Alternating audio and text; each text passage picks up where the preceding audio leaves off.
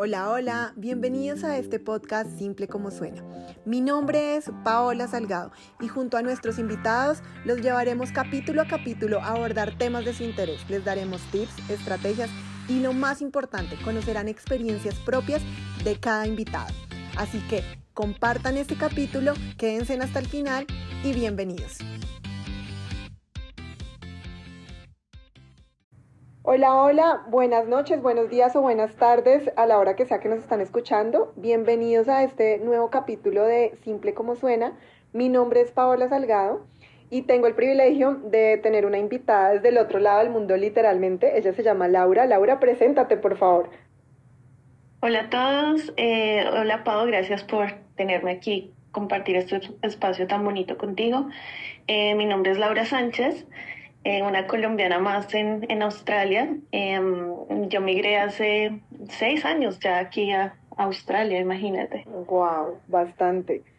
Eh, Laura tiene una historia súper mm, interesante, súper conmovedora y lo mejor de todo es que ella ahorita ya está al otro lado del barco, ella ya nos puede hablar de cómo eh, terminó esta relación, cómo salió cómo, y lo más importante, cómo sanó su corazón, su bienestar, el estar bien con ella misma y como hoy nos puede decir a todos si se puede y qué debemos hacer. Entonces, eh, vamos a empezar por el principio, Laura. Cuéntanos qué fue esa relación, de qué, de qué tipo de relación estamos hablando. bueno, eh, para, para, empezar a hablar de la relación, eh, quisiera darte un contexto porque yo viajé a Australia en parte afectada eh, por la muerte de, de mi papá y por también finalizar una relación en Colombia, entonces ese fue como mi escape. Yo siempre había querido viajar, sí, pero en ese momento como que fue mi, mi salida a eso que estaba pasando y lo comento porque siento que eso fue fundamental en mi toma de decisión para empezar con esta relación, ¿sí? Entonces, eh, te cuento, yo llegué a Australia, llegué a vivir con una amiga y, y, no, pues como todos, ¿no? Llegamos a empezar de cero, a trabajar en muchas cosas que, pues, que uno no, no pensaba jamás eh, trabajar.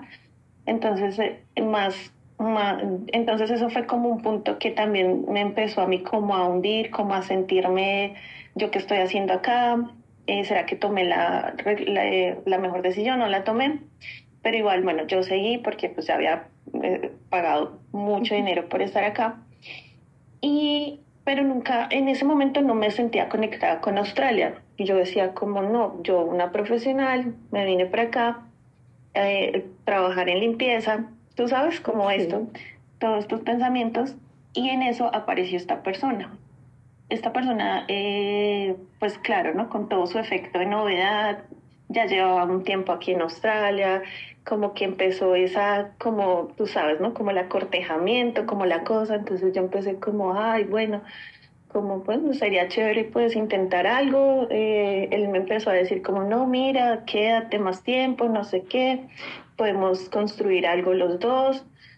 Eh, sin embargo, yo, yo no sentía eso, ¿sí? O sea, yo no sentía como que realmente eh, yo pudiera hacer las cosas en Australia, pero él pues sí me estaba ahí como, como, sí, como convenciendo. Sí. El caso fue que yo con mis vacíos y como con esto, esto, esta tristeza que tenía guardada y que no había tratado, pues puse como mis sentimientos, mis esperanzas, mis ilusiones en esa relación, ¿sí?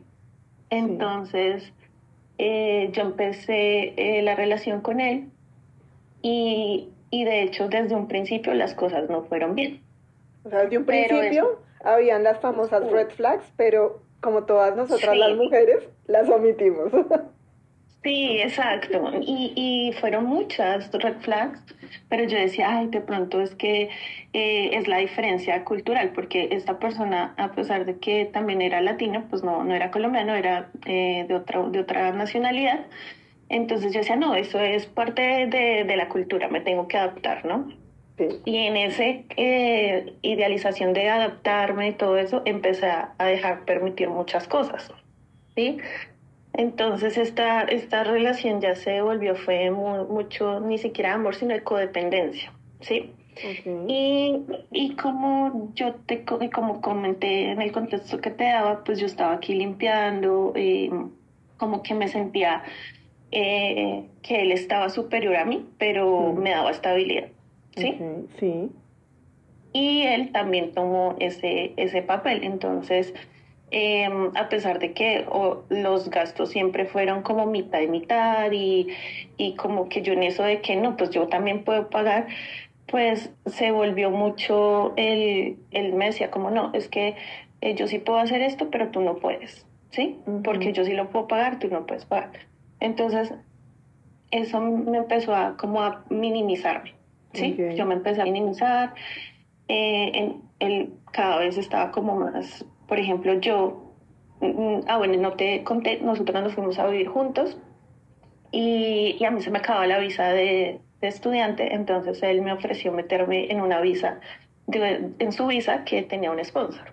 Okay. Entonces yo, bueno, yo dije, listo, pues eh, son las oportunidades que se me están dando, pues las voy a aprovechar. Lo que no sabía es que él estaba dando a él como el control total de mi vida, literal. Por medio de una visa. Em, por medio de una visa y sí, y por medio como de esa posición. Entonces yo digamos, como colombiana, como buena colombiana, a mí me encantaba hacer oficio escuchando música. Yo crecí con mi mamá escuchando vallenato y haciendo música, eh, o sea, haciendo oficio y escuchando vallenato. Entonces yo pues era la que ponía el vallenato a todo volumen y limpio y no sé qué. Y entonces él ya empezó como, ay, ese, ese bullicio tuyo colombiano, no sé qué. Entonces y Laura ya no volvió a hacer oficio poniendo su música. Em, en reuniones así con sus amigos, eh, yo quería bailar, entonces esta persona como, ay, es que tú bailas es porque eh, a ti te gusta mostrarte, ¿sí? Entonces yo no bailo. Eh, y cosas así, ¿sí? Y yo normalicé eso.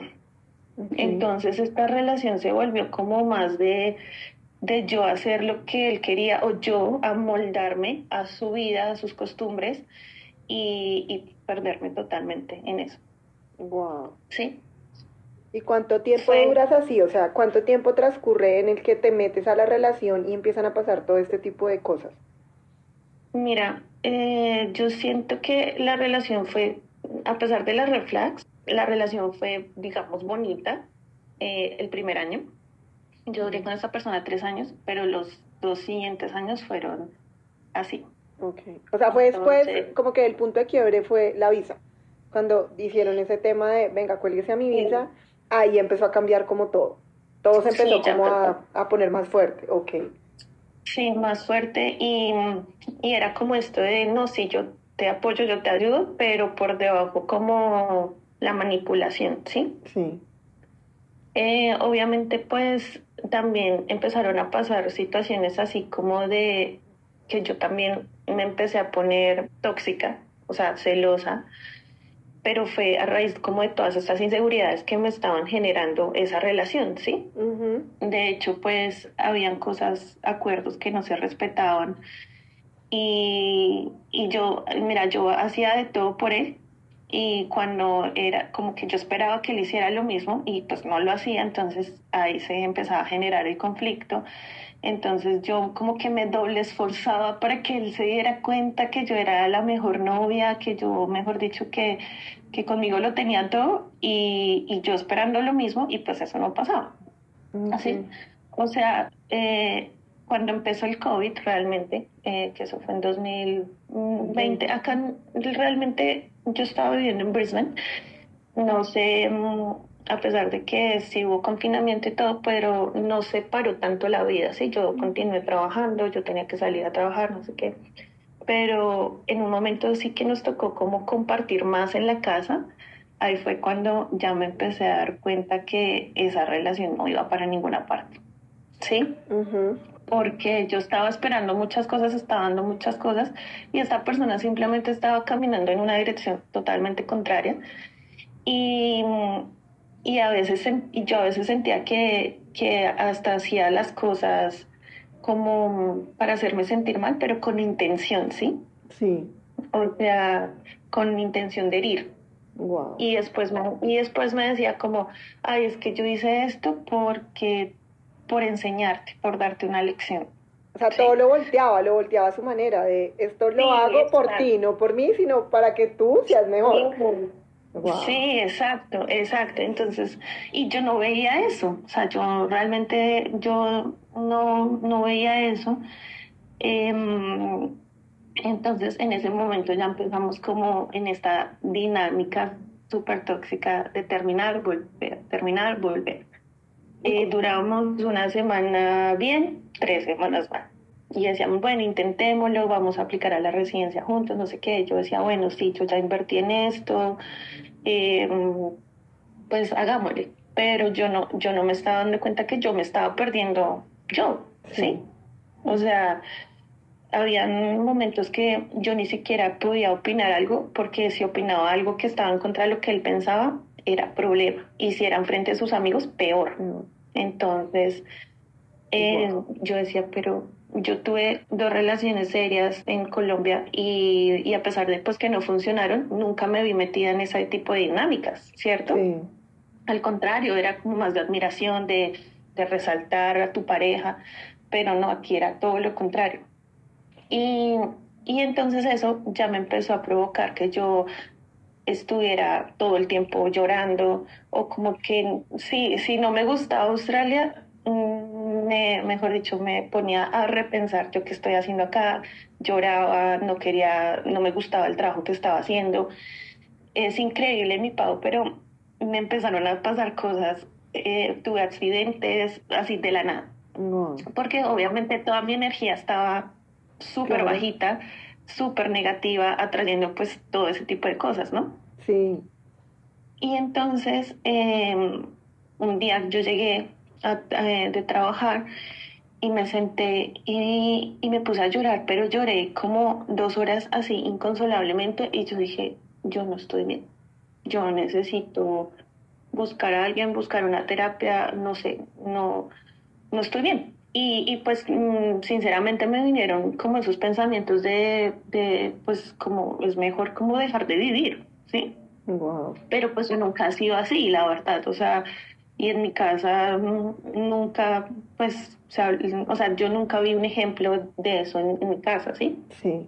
Ni siquiera de una relación mis papás, pues gracias a Dios siempre tuvieron una relación muy bonita y, y, yo te puedo decir, yo nunca los vi a ellos peleando. Sabía que estaban disgustados porque se dejaban de hablar, pero yo nunca vi de pronto maltratos, ni malas palabras, nada de eso. Entonces no era como el ejemplo que yo tenía, pero yo siento que lo que me hacía estar apegada a esta relación era el miedo a enfrentar esa vida sola en Australia, ¿sí? Al tener, a, a tener la responsabilidad de mi vida en, en pues en, en este país. O sea, de alguna manera Entonces, tú eras consciente de que estabas en una relación que no querías, pero también tú decías, yo no voy a ser capaz de estar sola acá, yo no voy a ser capaz de quedarme, de conseguir esa visa, lo necesito a él. Sí, exacto. O sea, yo era como, no, mi camino está muy lejos.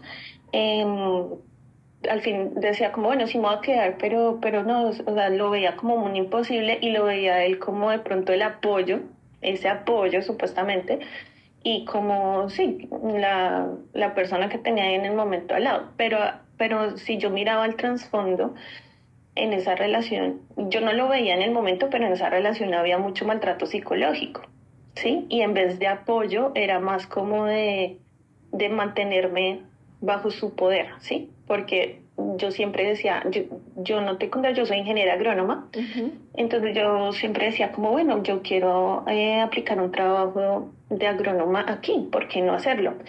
Y él siempre me decía como, no, pero pues, ¿por qué no te buscas algo? Tú estás eh, limpiando oficinas, pues búscate ser una supervisora, una manager de un edificio, algo así, o sea, porque tiene que ser lo de tu carrera.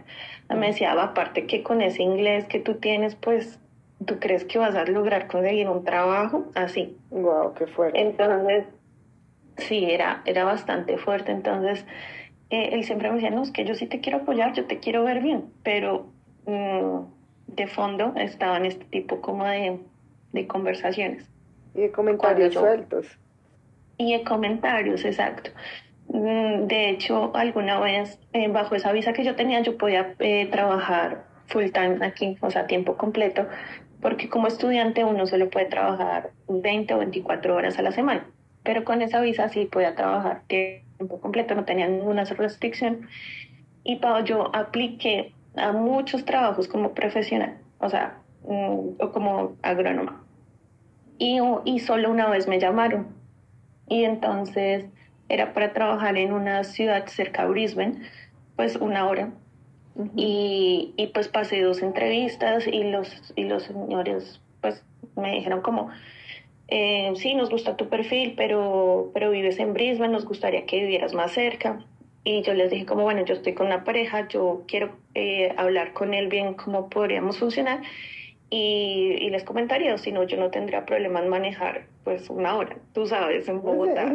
ya en Bogotá eso me gastaba dos horas y media. Sí, eso no horas, es nada. Una hora y, y aquí en una, pues una carretera amplia, pues no, no, no implicaba mucho esfuerzo para mí, ¿no? Entonces cuando hablé con esta persona le comenté como, oye, mira, yo súper emocionada, ¿no?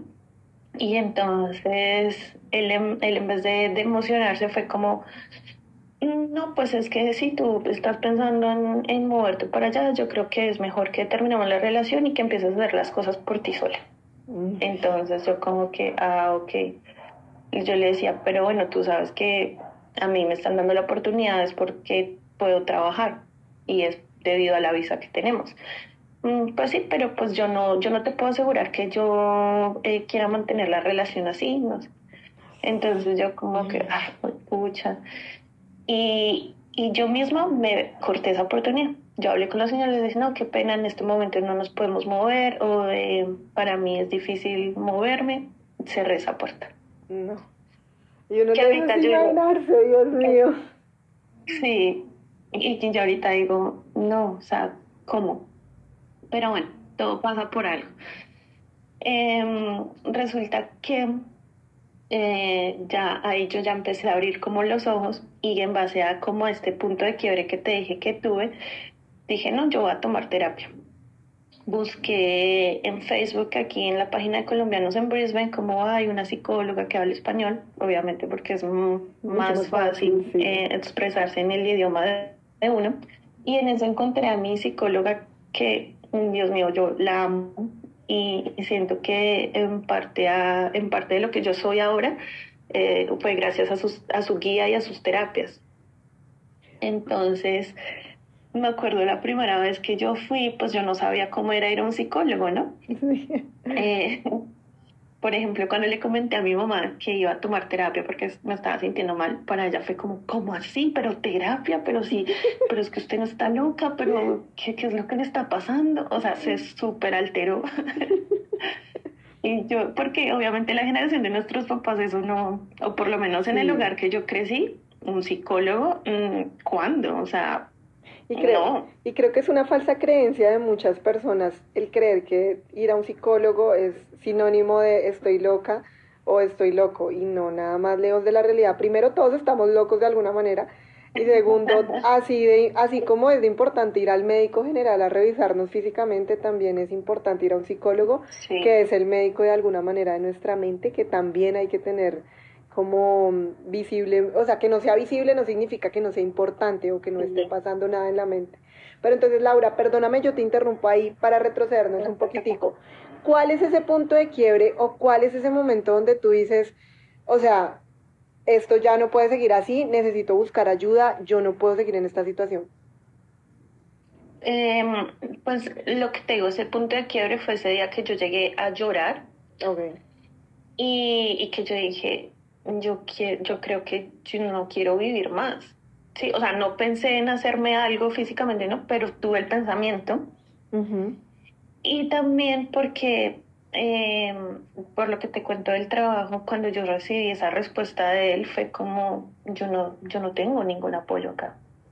Sí, en realidad estabas sola. Creías que estabas con alguien, pero no, estabas sola en realidad. Y, y, y pues ya atrás habíamos tenido problemas, eh, muchas red flags y, y, pues también este tema de, de, infidelidades, ¿no? De, o sea, mm, digamos, de encontrar conversaciones, de, de encontrar mensajes, de, de, sí, de, de las mentiras. Entonces yo ya tenía como un cúmulo y ese día que yo lloré, mejor dicho, eh, sin consuelo, yo dije, no, yo, yo necesito hablar con alguien porque yo sabía que eso no era normal. A pesar de que yo hablaba con mis amigos, mis amigos muchas veces me, ellos me decían, o sea, como estábamos en esa dinámica de terminar, volver, terminar, volver, la gente como que ya no se metía en eso, ¿sí? Como, ay, estos ya van a volver, ¿sí? O trataban de no decirme nada porque muchas veces cuando me han aconsejado, al otro día yo ya estaba otra vez bien con él. sí, es el amigo que queda mal. Así como dicen, por eso uno nunca debe hablar mal de los novios de los amigos, que por eso como que después vuelven y el malo es uno. sí, exacto. Entonces, entonces como que en ese momento dije, bueno, yo ya le he comentado mis, mis problemas a fulanito, a sutanito, pero igual sigo haciendo lo mismo. Yo creo que necesito alguien imparcial y ahora eh, hay, hay, un paréntesis ahí, hay, hay un paréntesis súper importante y esto lo digo porque muchas veces, no sé cómo pase con los hombres, porque pues yo no soy hombre, yo hablo desde mi punto de mujer y es lo que, lo que menciona Lauri, es muy importante el tema de los red flags. Ella nos menciona eh, conversaciones, malos tratos, eh, la, la minimizaba de alguna manera, no la dejaba como progresar, la hacía sentir mal creyendo que era su culpa, todos este tipo de cosas eh, muchas veces nosotros como mujeres las pasamos y las creemos normal porque, por ejemplo, no sé tú, corrígeme tú si estoy pensando lo contrario, pero yo creo que lo que tú pensabas en ese momento es, no, pero pues si de alguna manera él me está diciendo a mí que me cuelgue a su visa es porque igual todavía me debe querer. O sea, algo debe hacer ahí, algo debe haber ahí porque si lo hace conmigo y no lo hace con otra mujer, pues yo soy. Y uno se queda, uno como mujer muchas veces espera, y espera y no, pero ah, esto va a cambiar. No, no, no, pero es que esto después de esto va a cambiar. Y creo que en tu caso hay, sí hay un punto de quiebre en el que tú dices, bueno, esto no es normal, pero adicional a lo que tú mencionas que me parece súper valioso e importante es cuando tú sientes o cuando tú reconoces de que más allá de que estás en una relación que no te gusta es yo como mujer definitivamente no lo puedo hacer que ahí es cuando nosotras muchas veces nos colgamos, no necesariamente de un hombre, a veces hasta, eso lo podemos, llamémoslo hoy hombre porque estamos hablando de relaciones, pero también puede ser un trabajo. No, yo no voy a soltar este trabajo porque es que sin este trabajo no soy nada. O yo no voy a soltar a mi no me voy a ir de, de, mejor dicho, del lado de mi familia o de mis papás porque es que yo sola no puedo o no me voy a despegar de este amigo porque también hay amigos que son tóxicos y no lo sabemos. No, es que terminar esta amistad, esto para mí sería terrible y yo no puedo seguir sin esto. Y yo creo que es importante que nosotros como personas, eso también se trabaja en, la, en, pues en terapia, y es como el reconocer lo que somos y lo que valemos, que es más allá de lo que llegamos a hacer o no lleguemos a hacer, de lo que somos o lo que no somos, sino que vamos a poder hacer. Sí, y, y, es el miedo, ¿sabes? El miedo y la falta de confianza, de confianza en uno, no sé, bueno, Pau, no sé tú en qué creas, pero eh, en mi caso yo creo mucho en, en el universo y en la ley, la ley de atracción, en la energía, y yo y yo no confiaba en eso, o sea, no, no confiaba en mí, no confiaba en mis capacidades, em, el miedo de verdad de, de enfrentar una vida, a pesar de que yo llegué sola a Australia, Em, pero el miedo a, verme sola, a empezar de cero, eso es algo que quiero resaltar, el empezar de cero, ¿sí? Porque es que nosotros tenemos como mucho en la mente eso de el que dirán, como que no, pero si yo ya, si yo ya estaba en esta relación, llevamos tres años, yo cómo lo voy a dejar, me frustré, soy una fracasada, fracasé en esto, fracasé en lo otro. Y al final yo me di cuenta que esos son solo límites que uno tiene impuestos en la cabeza, ¿sí? Que así tengas eh, 40, 50 años, es válido empezar de cero si algo no te está haciendo feliz, ¿sí? Total. Es válido em, mm, cambiar de, no sé, de ambiente, de profesión, de ciudad, es, todo eso es muy válido. Entonces yo empecé a hablar con, con mi psicóloga, con Lina, y yo le empecé como a exponer eh, todas pues las situaciones por las que estaba pasando, eh, lo que esta persona pues hacía o me decía. Y ella me decía como, Lau, o sea, primero eso no es amor, ¿sí? Ella me decía, no sé cómo ha sido tu historia familiar, pero ese, eso no es amor lo que tú estás viviendo, o sea, esa es una relación súper codependiente, tú estás dependiendo emocionalmente de él. Y tú te estás minimizando. Ella me decía, tú no te das cuenta, tú eres una pelada inteligente, una pelada que se graduó de la nacional, que llegó acá sola, se pagó su viaje sola, está acá trabajando y aún y paga sus cosas porque él no pagaba nada. Y, o sea, en el sentido de que yo, yo aportaba, ¿sí? Pues la mitad. Entonces ella me decía, no, no entiendo por qué tú te estás dejando, em, pues, poner en ese punto, ¿no? Entonces, con sus charlas yo empecé a darme cuenta, viendo las cosas de una perspectiva más amplia, de que realmente yo era más de lo que esa persona me hacía sentir que yo era. ¿Sí? O sea, lo digo así porque, con, porque yo no me estaba reconociendo, ¿sí? Yo no, yo no estaba em, validando pues todo lo que yo soy. Y eso era a raíz también de que cuando yo estaba sintiéndome mal y yo comentaba con él, eh, él no validaba mis emociones, ¿sí? O sea, era como, ay, tú estás loca, o eso, tú estás mal, no, eh, eso no es verdad, eso no es así, ¿sí?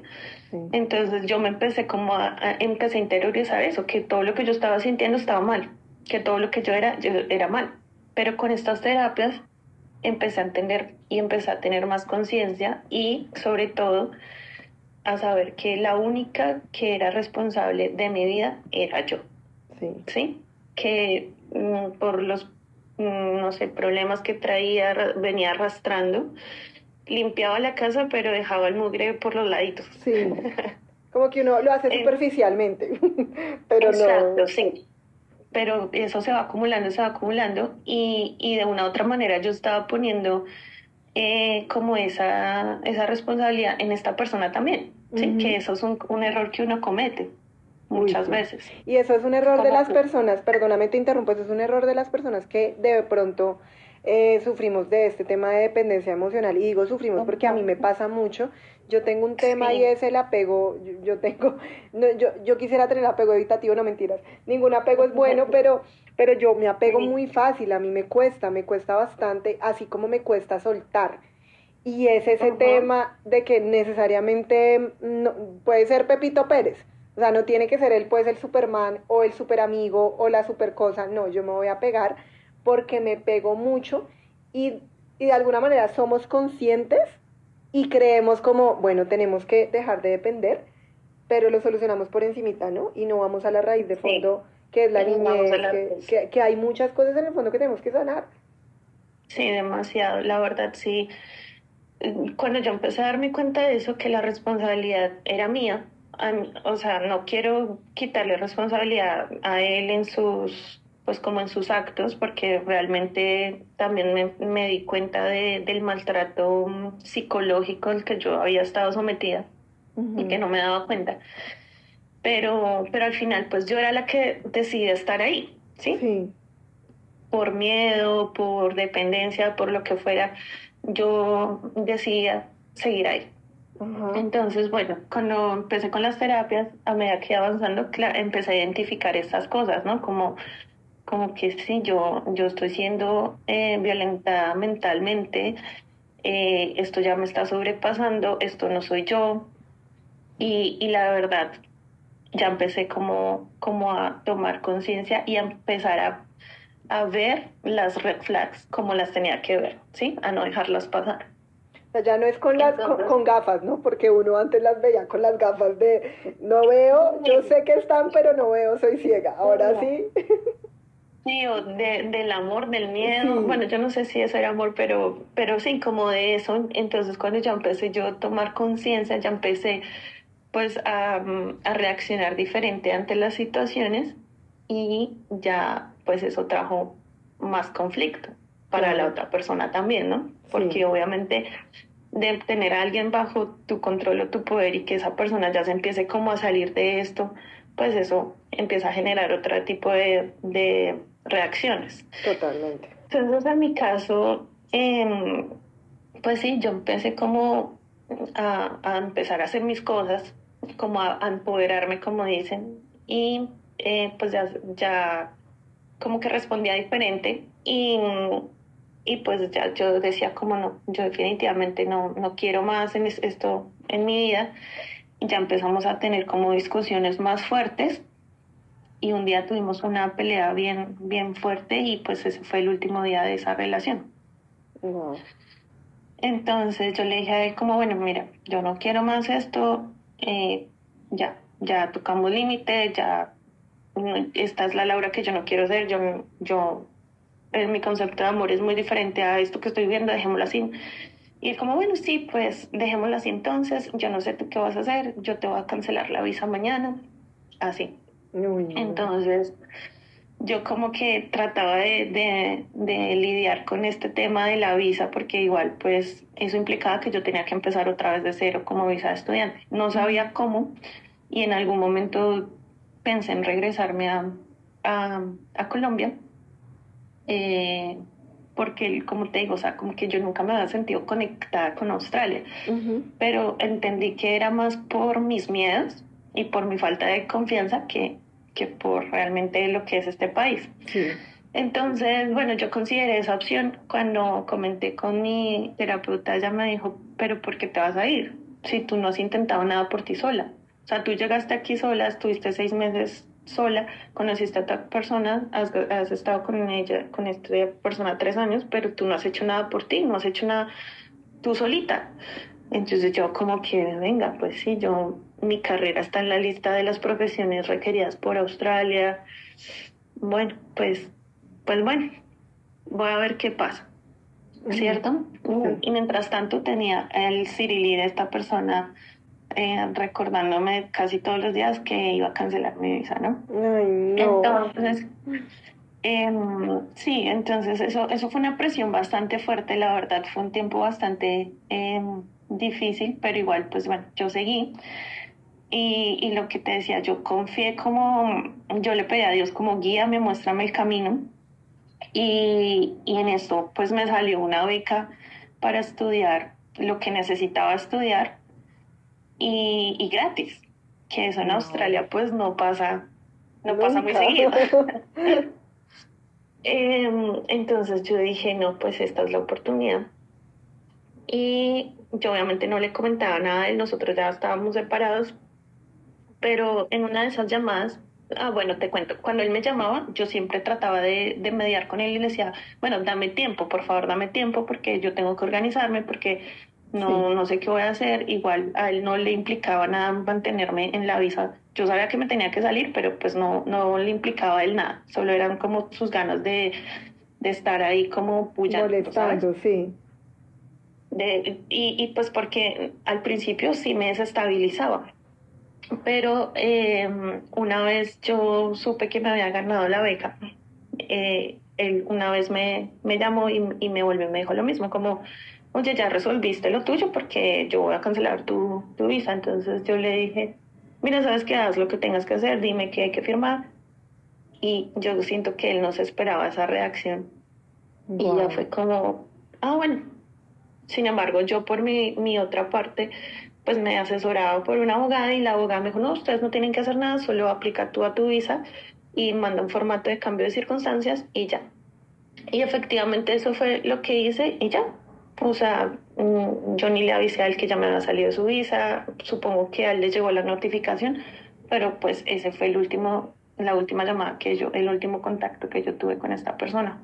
O sea, nunca lo necesitaste a la final, lo pudiste hacer por tu cuenta cuando yo me puse como en esa sintonía de, ok, voy a tomar mis decisiones, esto es lo que necesito, em, no sé, Dios, muéstrame el camino. Cuando yo cambio mi mentalidad de que yo, voy, yo puedo, yo estoy aquí por alguna razón, las, las puertas empezaron a abrir solitas, porque la verdad yo no me esperaba esa beca. Eh, en Australia pues es a, a, veces muy difícil conseguir este tipo de, ayudas. Y, y, no, se me dio y para estudiar lo que necesitaba. Eh, obviamente me tuve que mover de Brisbane, que eso fue algo también difícil para mí, pero yo decía, bueno, si esto se está presentando es porque yo estoy preparada para esto. Es verdad. Eh, fue una decisión de mucho valor, pero, pero digamos que en ese momento yo ya tenía como más herramientas, ya tenía más conciencia, ya sabía que, que por, por, por ahí no era el camino, que se me estaba abriendo otra puerta y pues que lo iba a intentar por mí mismo, ¿sí? no, no había nada que perder. Wow, Ya después, ya después de haber pasado pues como por tantas situaciones tan complicadas, em, yo decía, no, pues hay que hacerle.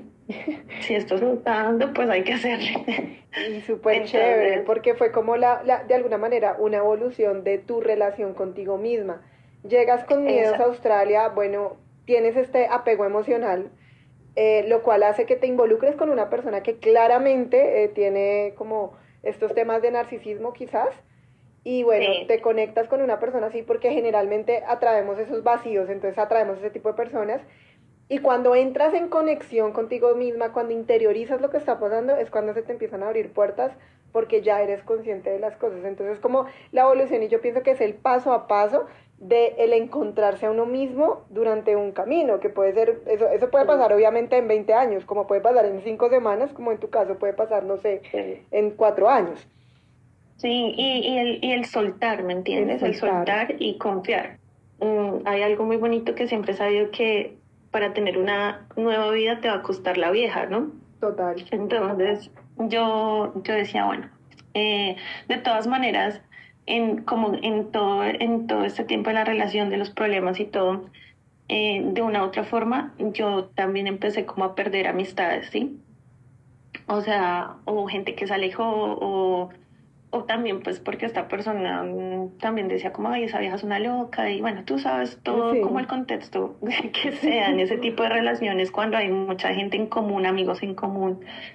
Entonces, eh, yo siento que esa oportunidad me ayudó para como liberarme de todo eso, ¿sí? Porque de todas maneras yo sí era mucho de pensar, ay, pero ¿qué va a decir Pepito Pérez de mí y de mi relación? Pero ¿qué va a decir? Sí, como todos ustedes, ¿qué dirán, que dirán, que dirán? Me abrumaba un montón. Entonces, mmm, nada, yo dije, mm, me tengo que alejar de todo esto, me tengo que alejar de lo que me hace daño. Si la gente, si ellos son mis buenos, mis amigos, permanecerán y entenderán la situación. Exacto. Y comprenderán, pero es lo que yo necesito en el momento. Necesito terminar con esto, necesito empezar algo nuevo, porque en, durante esa, esa toma de decisiones, esta persona intentó volver conmigo, no falta. o sea, fue porque de una u otra manera él como que no esperaba que yo fuera a tomar la decisión de dejarlo o, de, o dejar las cosas así. Y, y entonces esa persona me buscó y me dijo como, ven, tomemos terapia, hagamos algo, yo sé que nosotros podemos, ¿no? Pero pues a ese punto esa relación ya estaba más destruida que... Y, y te digo una cosa, Pau, yo hasta lo pensé, hasta dije bueno, pues de pronto sí, otra vez, ¿no? Claro, guarda esa esperanza. un círculo vicioso en el que te metes, pero como que en mí algo ya había hecho clic, o sea, eso como no, como que volver es volver a esto, volver a, someterme a esto, a no tener mis espacios, a incluso no poder tener mis propios amigos porque no, no podía, ¿sí? Y que aparte de esos momentos hay algo interesante que mencionas ahí y es como, como ya tú habías hecho clic, como tú lo dijiste, contigo misma, con tu interior, con tu conciencia. Eso hizo que tu mente no te jugara una mala pasada, que es lo que muchas veces pasa eh, cuando uno termina una relación y es que uno al tiempo uno no se acuerda de las cosas malas sino son las cosas buenas. O sea, de repente a uno lo trataban mal y uno se acuerda por allá de cuando le dijo que fuera la novia, entonces en los momentos que eran felices y uno y eso es lo que la mente a uno porque la mente es una controladora increíble y eh, la mente lo que trae es eso.